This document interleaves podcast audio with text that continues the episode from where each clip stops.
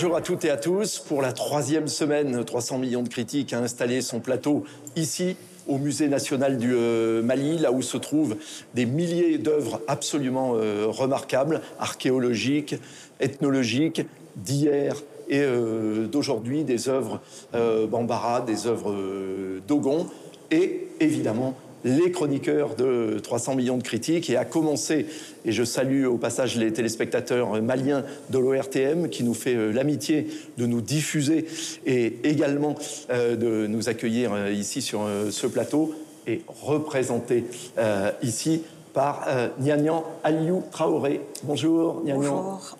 Qui est une œuvre en soi. non, une œuvre, une œuvre en basin. une œuvre en basin. Joli. Ce n'est pas, de la soie, Michel. Joli, joli. Elle était bien. Donc, euh, Michel Serruti de la radio-télévision suisse. Bonjour, Yves. Le menhir que nous qualifions en mémoire de Guillaume Durand. Obélix, c'est moi. Nicolas Ouellet de Radio-Canada. Bonjour. Sylvestre de Fontaine de la radio-télévision belge francophone, la fameuse RTBF, bien connue à Kinshasa.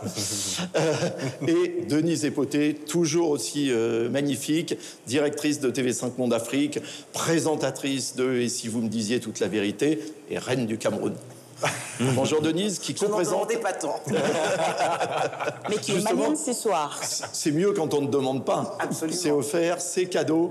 Et euh, Denise, vous co-présentez euh, cette émission avec moi qui commence, comme le veut euh, la tradition, par les instantanés. Donc une photo, 20 secondes pour nous expliquer votre choix. Michel Serruti. Alors, c'est une photo que j'ai prise sur le toit de la galerie sur le toit de la galerie Médina à Bamako, dans le cadre de la Biennale, où où l'on voit trois jeunes femmes qui sont en train de jouer avec le décor et le mobilier de Cher Diallo. C'est un véritable instant de grâce que je souhaite partager avec vous aujourd'hui. Yann c'est joli, Michel. C'est très joli. Et pour moi, c'est Bamako, ville lumière. Les images parlent d'elles-mêmes. Comme vous le voyez, il y a des colombes, symbole de la paix. Il émane de la photo cette volonté de vivre en toute harmonie, en toute beauté. En voyant euh, ces colombes à la descente du pont Fad de Bamako, on s'est dit tout simplement que l'espoir est là, que le Mali renaît de ses cendres que le Mali est bon, il fait bon vivre ici. On en témoigne. Hein. Euh, Nicolas, je vous présente une photo prise dans cette galerie, la Galerie Blanc, qui est une galerie à air ouverte, quatre saisons, qui est euh, euh, à Montréal, en fait, sur la rue Sainte-Catherine, dans le village gay. À chaque année, il présente une exposition différente qui dure une année complète. Cette année, ça a été confié au magazine Toilet Paper. Il présente donc 41 photos qui sont placées plutôt que sur des murs blancs comme on a ici, sur des fonds qui sont complètement délirants. On peut avoir un fond de spaghetti, un fond avec des points noirs euh, sur un fond jaune. Bref, c'est absolument magnifique, c'est délirant c'est absurde et c'est surtout très Instagrammable, ce qui est important en 2020. Sylvestre. Je vais être beaucoup moins poétique, moi, avec mon choix. C'est une euh, photo d'un char du carnaval d'Alost, euh, qui est un des grands carnavals belges. Un carnaval qui est très politisé, très axé sur euh, l'actualité et très acide. Et ça a d'ailleurs opposé un problème, puisqu'ils ont été taxés d'antisémitisme par l'UNESCO pour un char qui était quand même très, très, très extrême.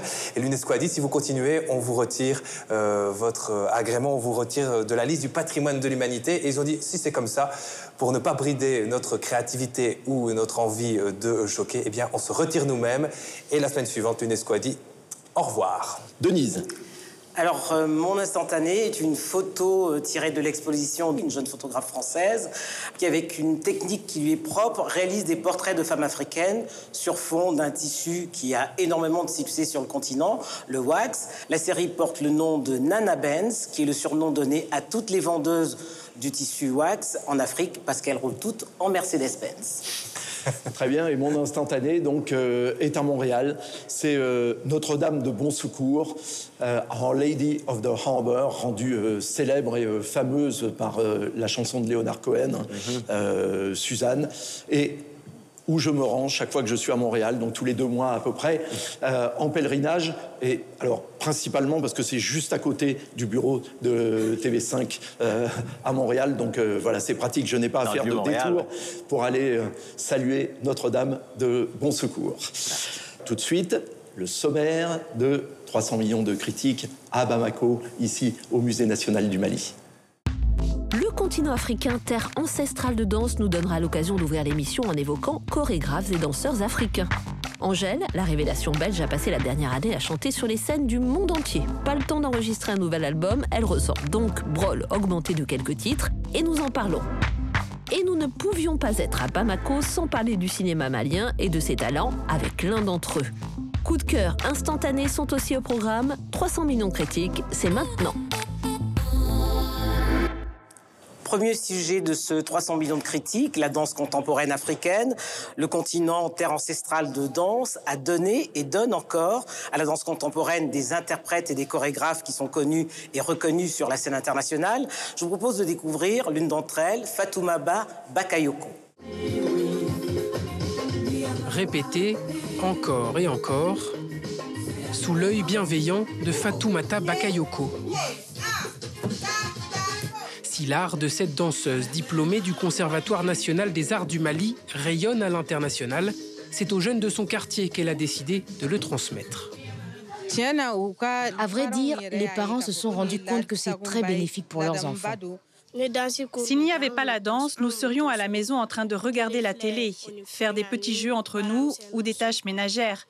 Mais la danse nous apprend beaucoup de choses. Et le cours ne désemplit pas tout au long de l'année, mais particulièrement pendant les vacances. Durant cette période, c'est une trentaine de jeunes qui viennent ici quotidiennement. Outre la danse, un temps de parole et d'échange est également prévu sur des sujets encore trop souvent tabous. Nous traitons les problèmes qui concernent la société et plus précisément les femmes. Ça va de l'excision au mariage précoce ou grossesse non désirée. Après avoir travaillé sur ces thématiques, nous nous rendons dans les villages en brousse où cela se pratique toujours. Nous partons les voir avec respect pour les sensibiliser afin que ça s'arrête.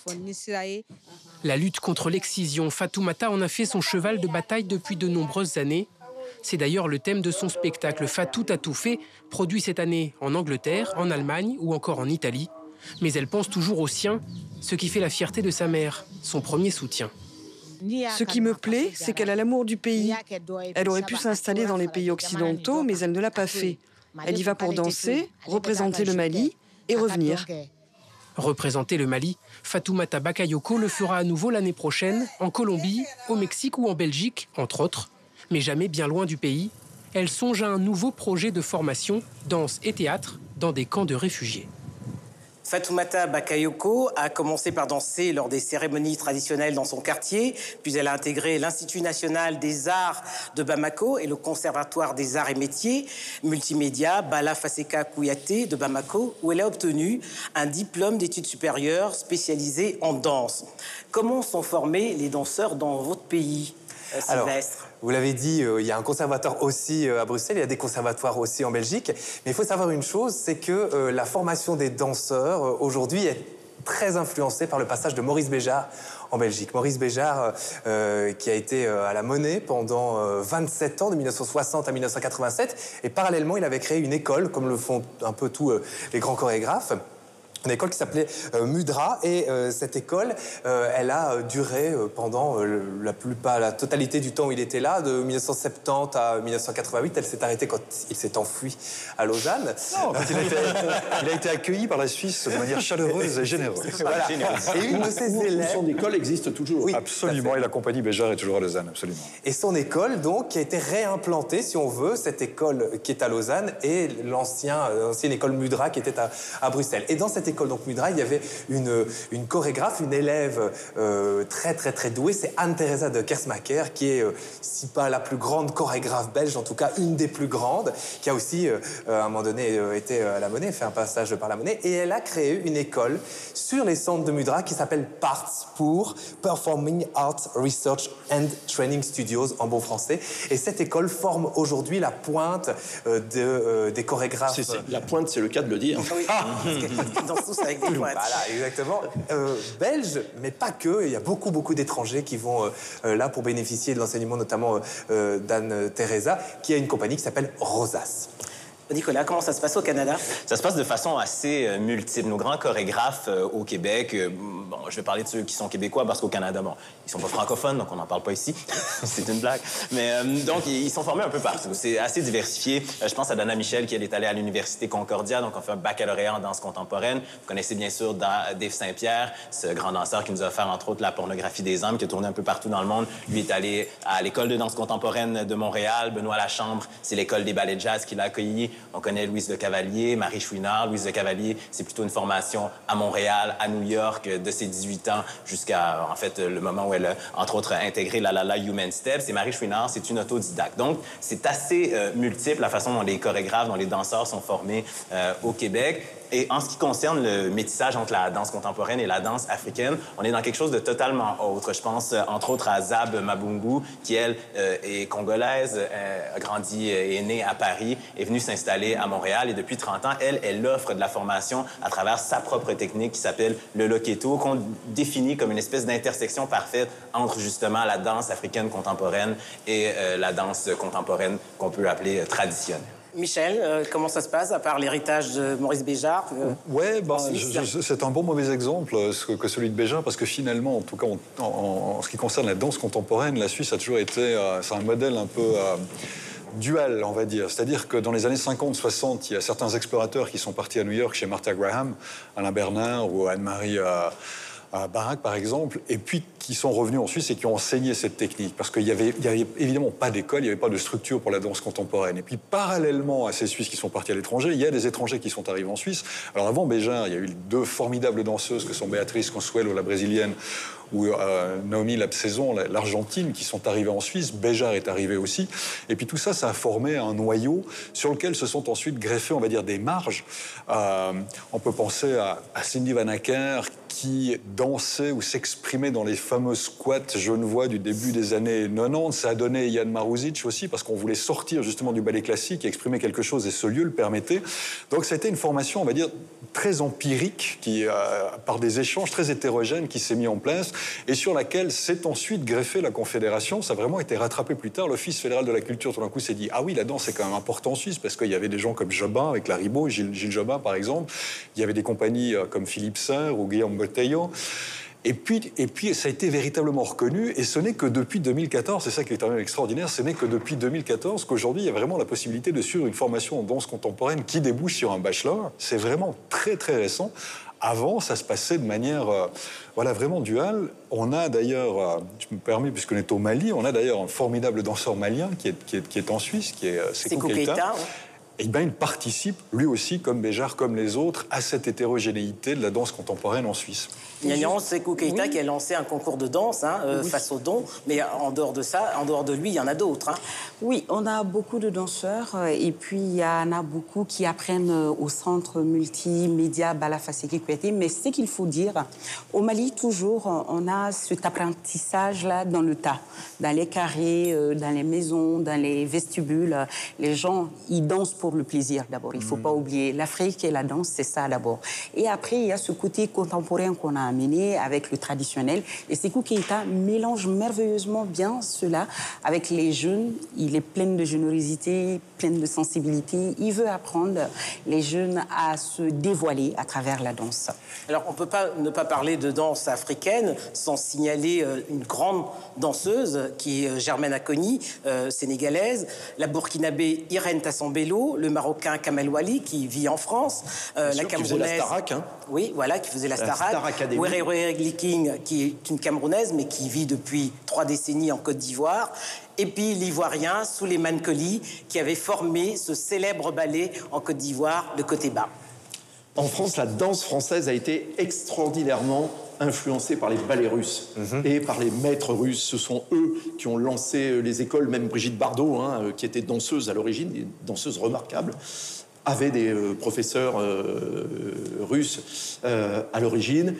Et par la suite est arrivée, dans les années 70, la révolution Caroline Carlson Elle qui a amené, alors pour le coup, le ballet afro-américain et un peu une révolution hein, à la suite de tous les mouvements euh, des années 60 hein, qui libéraient euh, les corps, qui libéraient euh, l'expression dans la suite du Living Theater, etc.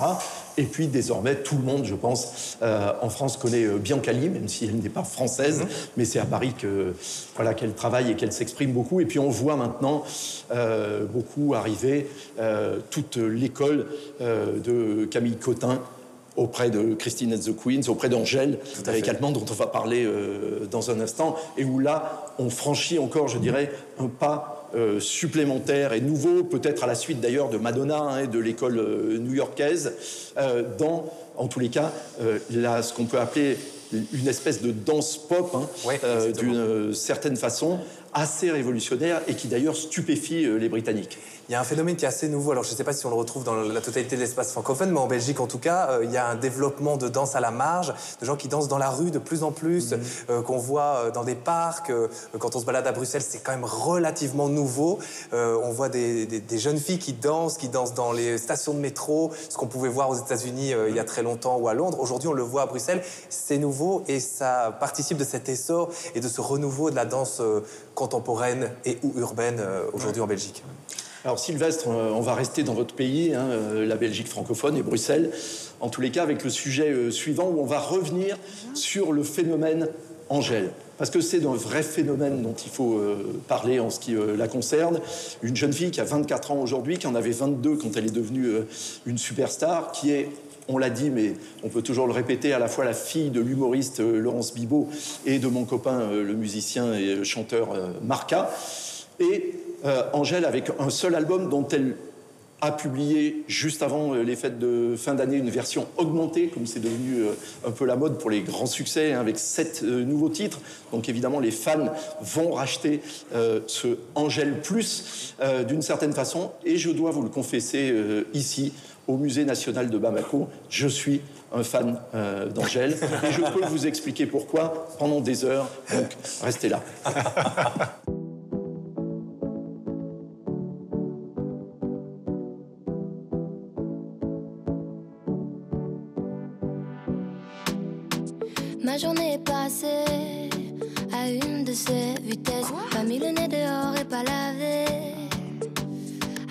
déteste. Batterie faible, j'ai pas de quoi recharger. et ça n'arrive que moi. Je voulais faire des stories qui t'étaient dédiées. Je sais pas te dire pourquoi.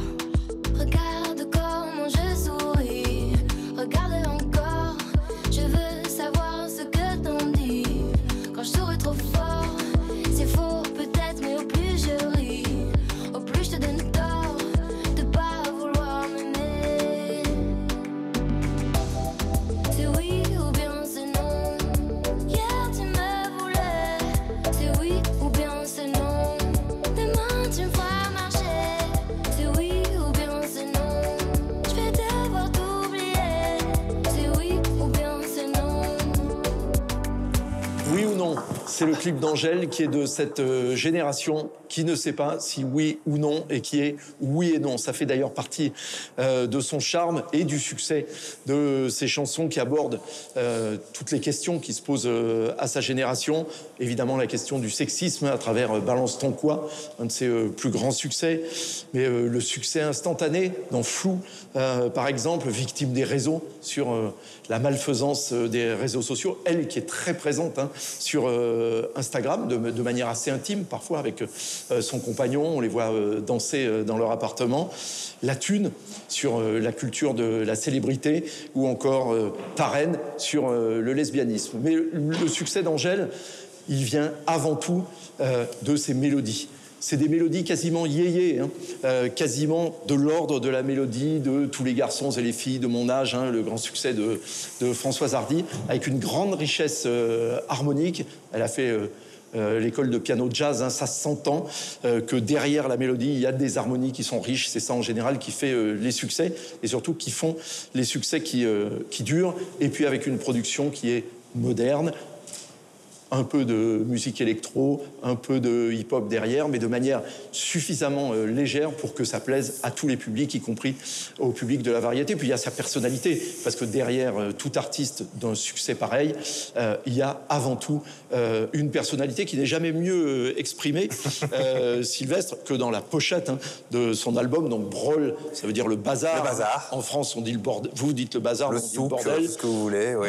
voilà. Mais cette pochette où on la voit petite fille, édentée, voilà, ça fait partie justement de. Alors, de son humour, c'est de l'humour belge aussi. Belge, cette autodérision que vous avez. Ah oui, c'est complètement belge. On a tous été. Euh, euh, on s'est dit, là, c'est une vraie artiste. Elle a réussi à imposer à sa maison de disques d'avoir une pochette comme celle-là, d'avoir un titre comme celui-là, qui est un titre où il faut pas. C'est pas un mot euh, très connu dans la francophonie. C'est vraiment un belgicisme pour le ça coup. Ça pourrait être un titre d'Arnaud. Ça pourrait complètement être le titre d'Arnaud. Donc effectivement, il y a un vrai, il y a un vrai positionnement artistique, et c'est un positionnement artistique qu'elle a tenu jusqu'au bout, qu'elle continue à tenir. Et la preuve, c'est qu'elle euh, fait sold out partout euh, où elle passe. Elle est à plus de 500 000 exemplaires vendus de son disque. Elle est euh, numéro un des streams sur une plateforme comme Deezer, par exemple. Donc, elle est vraiment unanimement saluée et les chiffres sont là pour la tester. C'est peut-être ça maintenant le problème. C'est que cette unanimité aujourd'hui, elle a effectivement le retour de balancier qu'a toutes les unanimités artistiques, voire médiatiques. C'est que tout le monde écoutait Angèle. Tous les Belges ont trouvé ça génial. Toutes les couches socio-professionnelles euh, ont adhéré au projet pour X, Y ou Z raison, et qu'aujourd'hui, eh bien, euh, au mieux, on la trouve fatiguée, au pire, on la trouve fatigante. Et donc, euh, à un moment donné, les gens disent, mais c'est trop, c'est beaucoup trop, on entend partout, on ouvre la radio, elle est égérie Chanel, elle est tout, elle est tout, elle a tout fait en, deux ans, de manière complètement...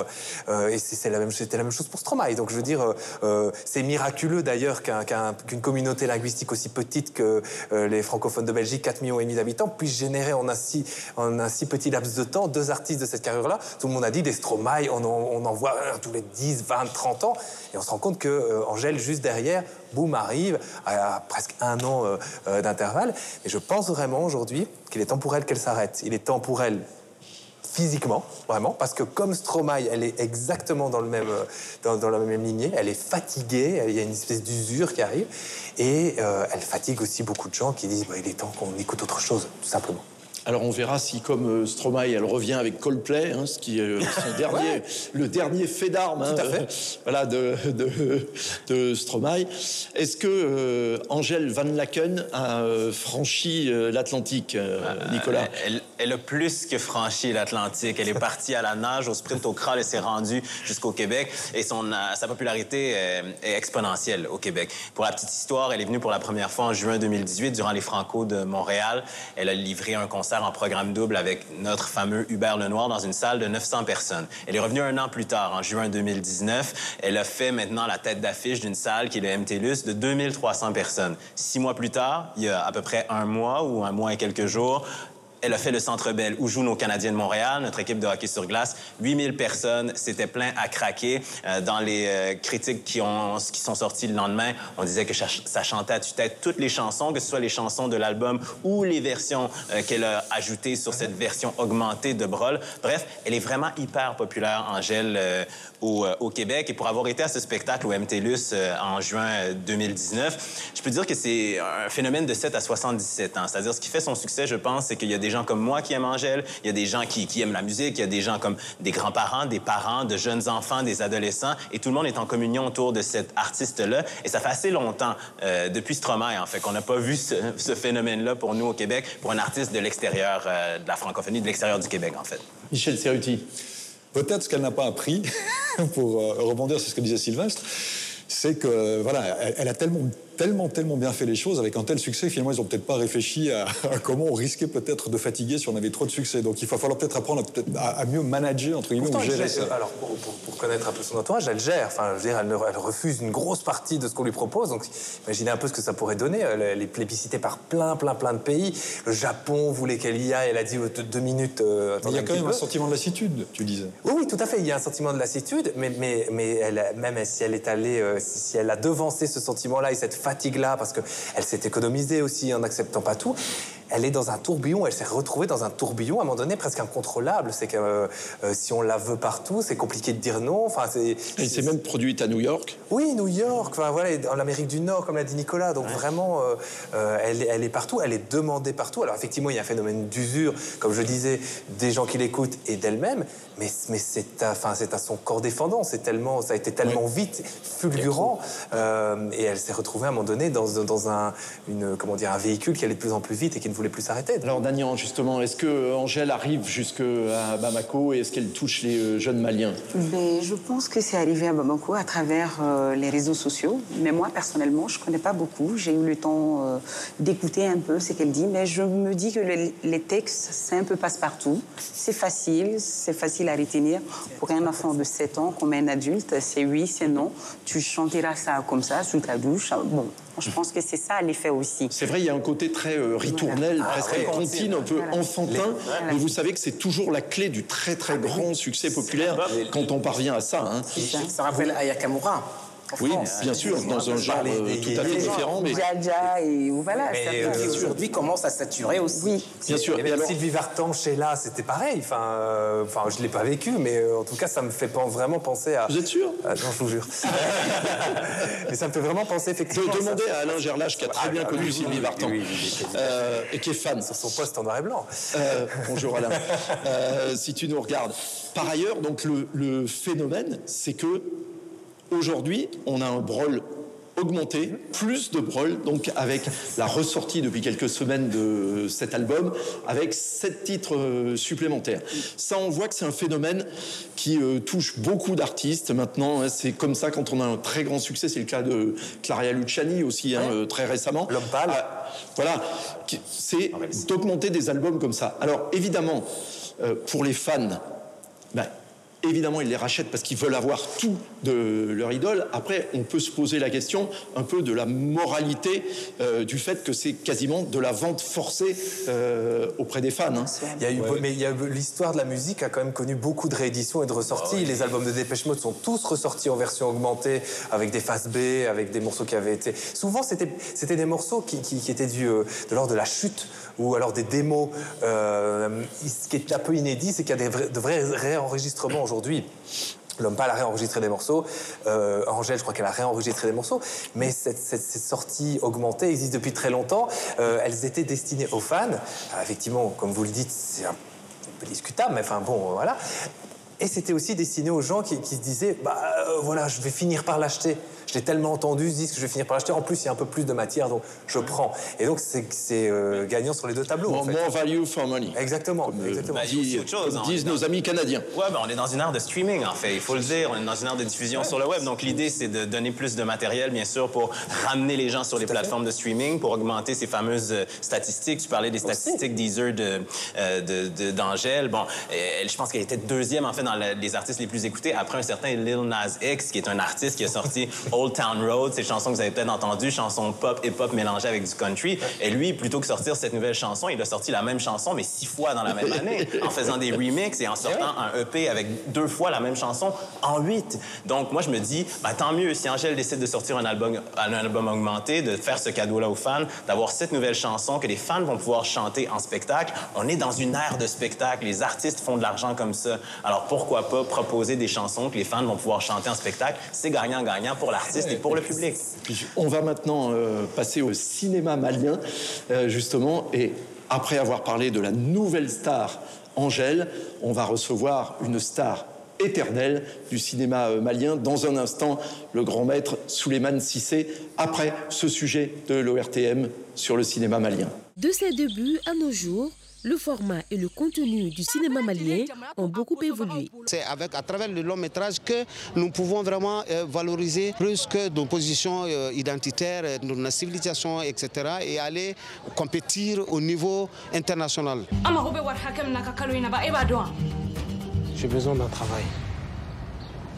De génération en génération, les cinéastes maliens font leurs preuves, même si les jeunes ont besoin d'aller à l'école des anciens. Nous avons des jeunes dynamiques et la formation, le scénario. Le scénario est la base de tout. Et c'est ce qui manque à cette jeunesse. Soleiman Sissé, bonjour. Bonjour, Denis. Dans le reportage que nous venons de suivre, nous avons entendu Salif Traoré, qui est le secrétaire général de l'Union des cinéastes maliens. Il déplore l'absence de formation, et pourtant le Mali a quand même donné naissance à des cinéastes de grand talent. Il y a vous-même, mais également Cheikh Omar Sissoko. Et je rappelle que vous êtes le premier cinéaste d'Afrique subsaharienne à avoir euh, été primé au Festival de Cannes.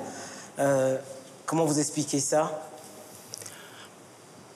Ben, je, je pense qu'au Mali, ici, on a un problème d'incompréhension pour le cinéma, si je peux me permettre comme ça. Euh, on a tendance à croire que avec euh, cette modernité, qu'on n'a pas besoin de formation et qu'il suffit tout simplement de courir, d'être vidéaste pour être cinéaste. Or, euh, le cinéma a vraiment besoin d'une formation, comme tout domaine scientifique, culturel.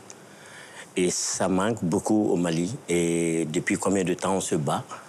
Nous avons créé même des Il organisations. existe pourtant un centre de la cinématographie. Oui, il y a un centre national de cinématographie qui aurait dû être un centre vraiment national, c'est-à-dire qui s'occupe de la gestion du cinéma, pas qui produit, mais qui s'occupe du cinéma, du fonctionnement du cinéma. Mais ce n'est pas notre cas au Mali. Et on a toujours sollicité pour qu'il y ait un grand centre de cinéma pour s'occuper de la gestion cinématographique dans sa totalité. Et ça, ça nous manque. Alors, on bricole, mais finalement, euh, on s'arrête. Parce qu'à Ah, force de bricoler, on n'y arrive jamais à atteindre les autres. Au FESPACO, qui est le festival panafricain du cinéma de Ouagadougou, euh, qui a fêté en février dernier ses, ses 50 ans, euh, on a beaucoup parlé justement des problèmes liés euh, de la cinématographie africaine, hein, la distribution, la production. Euh, 50 ans après, est-ce que ce n'est pas triste d'en d'en être là encore? Oui, c'est plus que triste parce que nous, par exemple, nous, nous avons donné tout ce qu'on a pour que au moins ceux qui viennent après nous puissent prendre la relève et faire euh, rêver comme nous avons pu rêver pendant notre enfance dans les salles de cinéma. Mais plus on avance, plus ça devient encore sérieux, plus ça devient compliqué, plus on ne sait plus à qui s'adresser. Et donc le problème du cinéma, il faut le poser crûment pour qu'il y ait une solution demain. Nyanyan, vous également, vous déplorez la situation du cinéma malien? Ah oui, complètement, mais je tiens d'abord à, à saluer la présence de Suleiman Sissé sur ce plateau. Suleiman Sissé a bercé, euh, si je peux le dire comme ça, toute mon enfance avec son film euh, Fien. Le vent. Et à l'époque, on peut dire que le film était précurseur. Hein, si l'on voit les événements de 92, Chapeau, c'est un classique. Il y a deux mois de cela, je l'ai regardé il n'y a pas longtemps. Alors, en fait, ce que je veux savoir, est-ce que les jeunes réalisateurs qui sont là actuellement euh, poursuivent le même chemin qui était là, le même chemin traditionnel? Vous qui étiez qui êtes allé à l'école, vous avez fini, mais vous suiviez vos aînés pour comprendre comment ça se passe sur le terrain. Est-ce qu'actuellement c'est le cas? Oui, je pense que oui, c'est c'est le cas. D'abord, euh, on constate qu'on ne produise pas beaucoup au Mali, il faut le savoir. Et ensuite, euh, pour les jeunes, deux fois, on prépare voyez, des stages pour, pour qu'ils apprennent.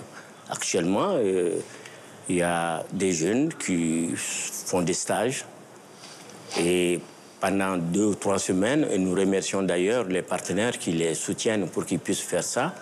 Mais quant à la production, même comme avant nous nous faisons, parce que chaque fois que moi je produisais, chaque fois que je réalisais, je demandais non seulement au service de cinéma, mais j'allais même aux universités pour demander s'il y avait des jeunes qui sont intéressés à faire du cinéma.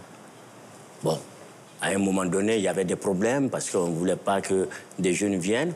Mais aujourd'hui, je pense, plus il y aura de production, plus je pense les jeunes seront formés. Mais malheureusement, le pays est arrêté. Malheureusement. Nicolas? Mais en fait, euh, au Québec, on a, je dirais, une, une industrie cinématographique relativement spécifique. C'est-à-dire qu'on est au Canada, mais nos films sont pas regardés à l'extérieur du Canada, sont très rarement distribués, si je ne m'abuse, dans le reste de la francophonie, si ce n'est que certains réalisateurs, on pense à Xavier Dolan, on va penser à Monia Chokri. Euh, et donc, je me posais la question, puisque notre cinéma québécois est fait pour les Québécois, pour vous, le cinéma malien, il est fait pour qui? Il est fait pour les Africains, il est fait pour les Maliens ou il est fait pour être vu à l'international? Moi, je pense, pour moi personnellement, le cinéma, je le fais par amour avec les, hommes et les femmes où je, vive, parce que je ne peux pas faire un cinéma international si je ne fais pas de cinéma malien. Pour que le cinéma malien soit international, il faut qu'il soit dans cette potentialité humaine. C'est-à-dire qu'il traite tous les problèmes humains qui se posent à l'être humain. Donc je pense que le cinéma, c'est pour les êtres humains. Est-ce que, Suleiman, est-ce que le problème de fond du cinéma africain, c'est pas, ça n'a rien à voir avec sa créativité, hein, on le sait à travers ton travail et celui de tous les grands réalisateurs euh, africains. La dernière en date, hein, Mati Diop, qui a eu le, hein, le, Grand Prix au dernier festival de Cannes avec Atlantique, ce film absolument euh, remarquable que TV5 Monde soutient. Est-ce que ça n'est pas plutôt le problème du manque de salles. Même si actuellement, hein, on voit que euh, nos amis de Canal Plus relancent un certain nombre de salles, hein, les canals Olympia, euh, dans un certain nombre de grandes villes africaines. Mais est-ce que c'est pas ça, finalement, le plus grand problème du euh, cinéma africain, en plus de la formation et du financement? Les salles de cinéma, ici, c'était des salles populaires, sans toit avec 10, 15 millions, on peut le faire. Mais vous savez, dans les quartiers populaires, les enfants sont liés au cinéma. Donc on les a coupés de ça. On dit qu'il n'y a pas d'intérêt, il n'y a pas de rentabilité. Et les salles de cinéma, on les a vendues aux commerçants, ils en ont fait des boutiques. Et aujourd'hui, notre jeunesse a besoin de culture. Soleiman Sissé, dans certains pays comme la Côte d'Ivoire ou le Sénégal, l'État a pris l'engagement de créer, de mettre sur pied un fonds pour financer la cinématographie nationale. Est-ce que c'est ce qui manque aujourd'hui au Mali? Cette volonté politique d'accompagner euh, la création ça, fait deux ans. Euh, je pensais d'ailleurs qu'il y aurait cette rencontre avec le président de la République, puisqu'il a eu euh, ce grand privilège de, de, dire que je débloque 2 millions, 6 millions pour 5 ans pour le cinéma malien. Eh bien, ça fait deux ans, on ne sait pas comment faire pour récupérer cet argent. On ne sait pas. On fait toutes sortes de congrès, de réunions, de matchs. Mais c'est pas. Il y a un problème de manque de communication. Et de fois, quand on dit au chef de l'État, récemment, on lui a dit, quand il a invité Ben Barka ici, on lui a dit en séance tenante, il dit, mais c'est pas possible. Il dit, je vais tout faire pour que ce soit débloqué. Alors, si on ne débloque pas, ça veut dire qu'on reste cloué et nous allons continuer à regarder les autres, aller euh, plus loin. Par exemple, le film de Mathieu Diop, je l'ai regardé, je suis membre de, l'Académie des Oscars, avant-hier soir. Il y a le film de Ladji.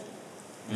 Les Misérables. Bon, c'est des jeunes, quand tu vois leur travail et que tu te rends compte, il n'y a pas, a pas d'autre miracle. Hein. Il faut qu'il y ait un fond de base. Et ce fond de base, il est d'abord humain et ensuite financier. Est-ce que du coup, euh, Suleiman Sissé, le cinéma africain ne souffre pas d'être devenu d'une certaine façon un cinéma de festival puis un peu un festival de télévision, puisque les chaînes de télévision, TV5 Monde Afrique étant euh, l'une d'entre elles, euh, qui diffusent donc ensuite ces films de cinéma, mais justement qui perdent ce qui est le, le sens du cinéma même, c'est-à-dire des gens qui sont réunis dans une salle et qui regardent le film sur un grand écran, parce que quand toi et tes euh, collègues, vous produisez, vous produisez pour l'image sur un grand écran avec un très beau son, etc. Est-ce que finalement, du coup, c'est pas ça qui vous manque et qui est le plus frustrant pour vous, les réalisateurs? Moi, je vous dis, euh, c'est dur, c'est difficile à expliquer, mais tout ce que je peux vous dire, quand tu es réduit à faire des films, euh, comment on appelle ça, pour qu'ils soient vus à la télé, par exemple, moi, ça fait six mois, je cherche un moyen, un petit moyen tout simplement, pour faire Carnet de voyage. C'est un film qui, qui va dans un autre sens. Tous ceux qui, il y a 25 ans, qui ont visité le Mali, quelle que soit leur situation, ils sont venus au Mali. Et le parcours que nous, nous avons eu à rencontrer des gens à l'extérieur, montrer ces gens, effectivement, parler de, de ce Mali. Parce qu'aujourd'hui, la communication nous manque on n'a pas beaucoup d'informations sur le Mali. Et on ne sait plus où se donner la tête. Et il faut qu'on arrive à communiquer. La communication, c'est la base de tout. Mais moi, je pense que... Qu'est-ce que vous connaissez du cinéma africain et malien en particulier? Alors, justement, ce qui me frappe, moi, dans l'œuvre de Souleymane Sissé, c'est sa proximité euh, avec le, le, cinéma des Frères Dardenne. Je trouve qu'il y a vraiment de, de, beaucoup de cousinage, notamment en, termes de thématiques, en termes d'approche, en termes d'utilisation du cinéma pour euh, parler de la société.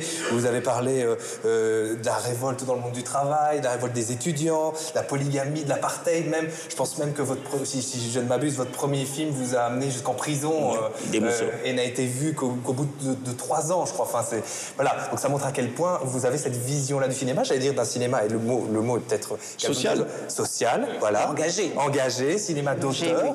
Euh, et je, me demande si c'est pas une quelque chose, une constante qu'on retrouve même chez nous, c'est-à-dire que les Belges, par exemple, ne vont pas nécessairement voir les, films des frères Dardenne.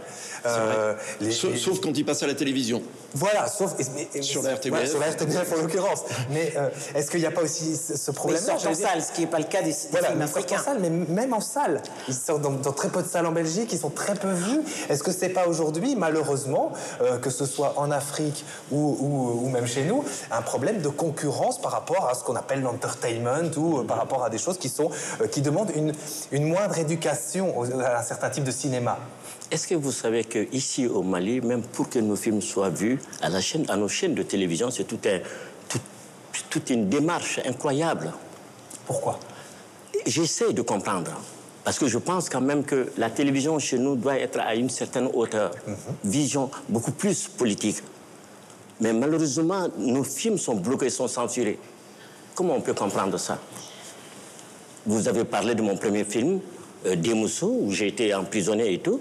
Mais mon dernier film, Oka, il a été censuré au Mali, ici. Comment on peut comprendre? Pourtant, TV5 l'a sorti. On en avait parlé dans cette mhm. émission. Ah, alors, comment on peut expliquer cela dans un pays démocratique? Et censuré pour quel motif? Comment? Pour quel motif On m'a pas dit le motif. On dit que parce que l'histoire auquel le film raconte est en jugement. Mais le, tribunal n'a rien à voir avec le film. Si c'est le, tribunal qui fait, il bloque, il arrête. Mhm. Alors, mais rien à faire. Michel oui, Michel, excuse-moi. non, non, mais il n'y a pas, y a aucun Parce que vous êtes en train de me... Non, moi je vous écoute avec beaucoup d'attention et de plaisir. Non, mais on a beaucoup parlé de ce qui n'allait pas. Moi j'aimerais juste euh, essayer de revenir un petit peu sur, euh, sur ce qui vous concerne. Tout à l'heure, vous parliez de la proximité que vous aviez euh, avec les, personnages que vous mettez en avant.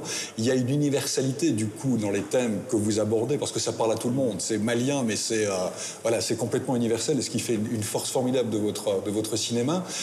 Et puis, j'entendais dans une interview, dans un entretien aussi, vous disiez que, les films que vous faisiez, vous cherchez à, que vous faites, pardon, vous cherchez à, montrer ce qu'on ne veut pas voir. C'est vraiment quelque chose qui, définit votre cinéma. C'est vraiment ça? Totalement engagé tout le temps. Soleiman c'est un cinéaste provocateur.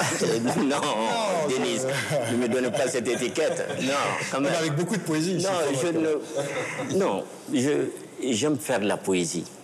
Si la poésie euh, permet de provoquer des choses chez les gens, ben, je suis d'accord. Parce que je pense que il faut que les gens adhèrent. Et ce qui est chez moi, c'est ma conviction. Hein. Quand je fais une histoire, elle doit être belle.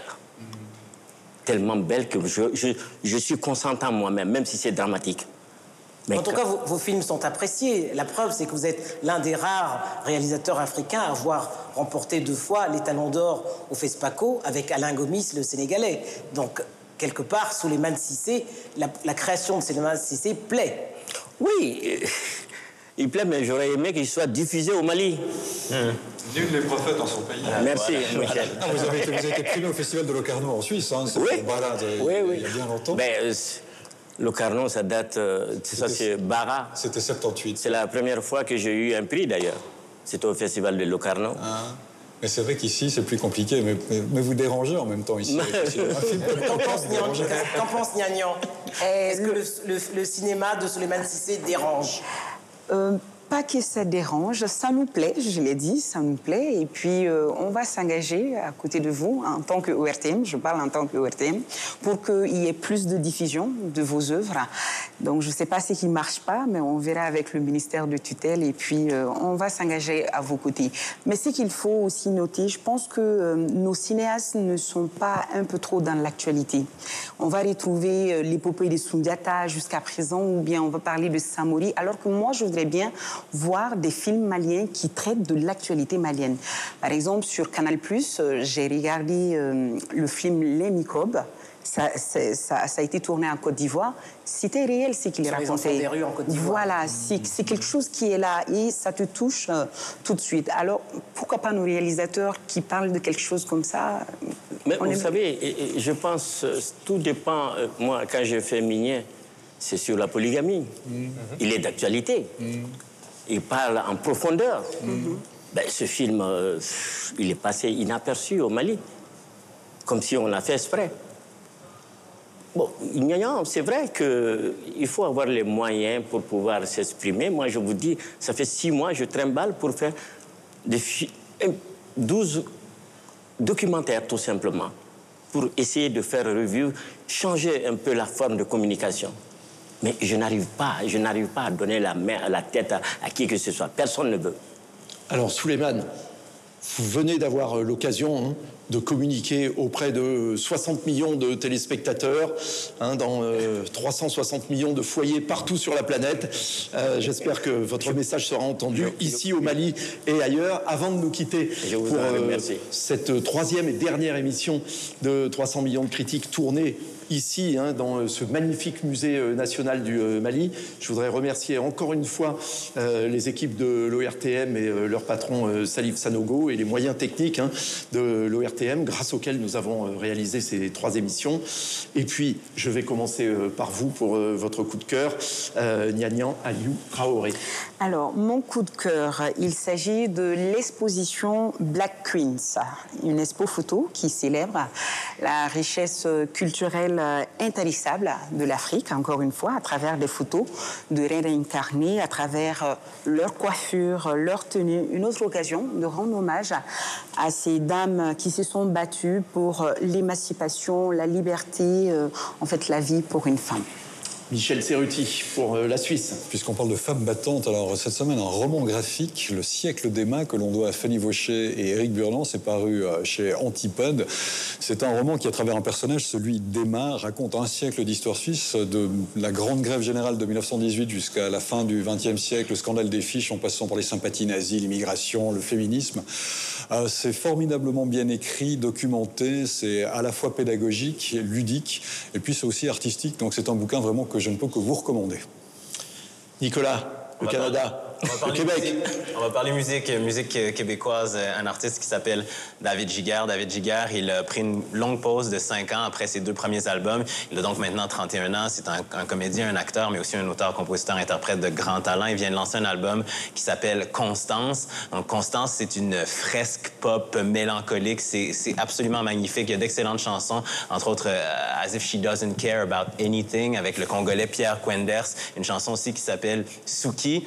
Après tous les titres de chansons sur cet album, ou à peu près, sont en anglais, mais toutes les paroles des chansons sont en français. C'est un effet de style de David Giguère. Il a sorti l'album simultanément au Québec et en France euh, sous l'étiquette Beaucoup Musique. Et paraît-il, selon mes espions, qu'il sera en Europe francophone euh, d'ici la fin de 2020. Donc, vous aurez peut-être la chance de le voir en spectacle.